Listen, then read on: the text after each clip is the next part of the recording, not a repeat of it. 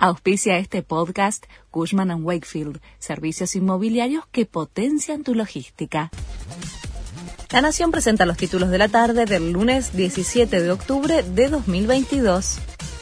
La Cancillería pidió a Qatar la captura del vicepresidente iraní, uno de los acusados por el atentado a la AMIA.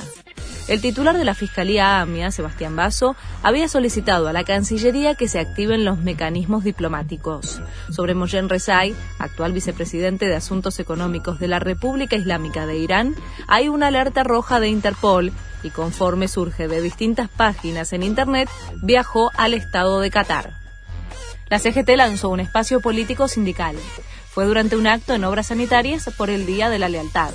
Queremos poner diputados, senadores y ser parte de la mesa chica, dijeron los dirigentes. Además, hubo críticas al gobierno por la inflación.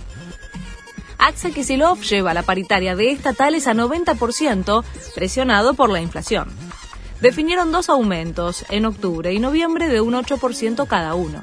Como parte del acuerdo, el gobierno estableció que a partir de octubre las asignaciones familiares subirán un 50% en comparación con septiembre. Coldplay reconfirmó sus shows en la Argentina y va a habilitar entradas low cost. Después de que cancelara sus presentaciones en Brasil debido a un problema de salud de Chris Martin, la banda británica confirmó que hará los 10 shows que tenía planeados en nuestro país a partir del 25 de octubre. Además, la productora sacó a la venta más entradas, algunas a 2.800 pesos.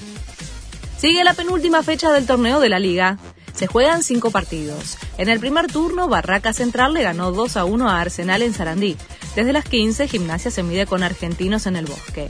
Vélez enfrenta a Estudiantes de La Plata en Liniers a partir de las 16.30. Y desde las 21 y 30, Atlético de Tucumán enfrenta a Unión y San Lorenzo juega en Junín ante Sarmiento.